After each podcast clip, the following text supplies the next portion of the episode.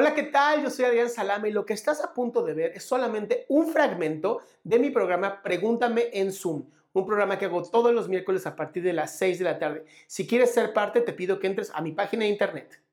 Eh, bueno, sabes que ayer le hice una pregunta, usted hablaba sobre la ansiedad después del temblor, ¿no? Ajá. Entonces, yo dije que se aplicaba para la cuarentena y usted me responde que no, no, que se aplicaba después para la cuarentena porque yo estoy sufriendo de bruxismo. Entonces, ya, ya sé quién eres, ya sé quién eres, ya.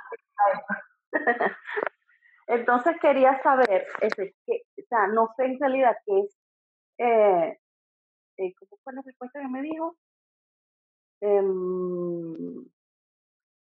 agresión interna. Te voy a, decir, te voy a dar una recomendación. A ver, te voy a, a ver, te voy a dar la mejor recomendación que hay para esta enfermedad. Porque yo también la sufría, ¿ok? Yo también la sufría.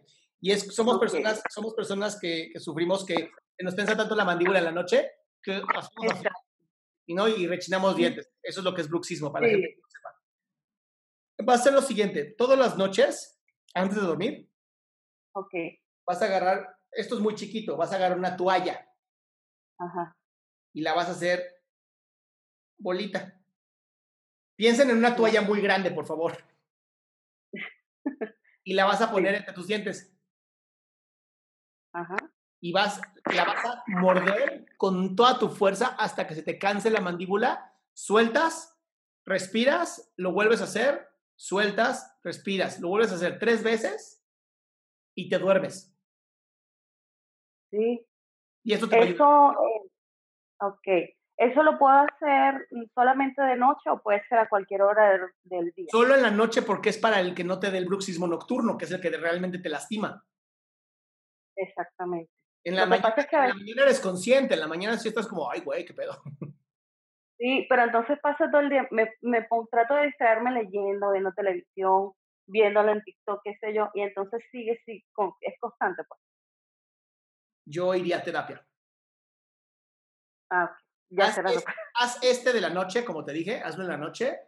De todas maneras, sí te recomiendo yoga. Empieza a hacer yoga para relajar tu cuerpo y estirarlo. La yoga te ayuda a ser más flexible, tanto emocional como mentalmente, como físicamente. Entonces, en la mañana puedes hacer yoga y en la noche puedes hacer los ejercicios estos, pero sí te recomendaría la psicoterapia porque yo también tuve problemas de violencia interna. Así. Ok, bueno, muchas gracias. A ti, pues bien, este ya fue el final de la pregunta. Si quieres hacer una pregunta en vivo, te invito a que entres a mi página www.adriansalama.com, en donde vas a encontrar el link para poder entrar a Pregúntame en Zoom todos los miércoles a las 6 de la tarde.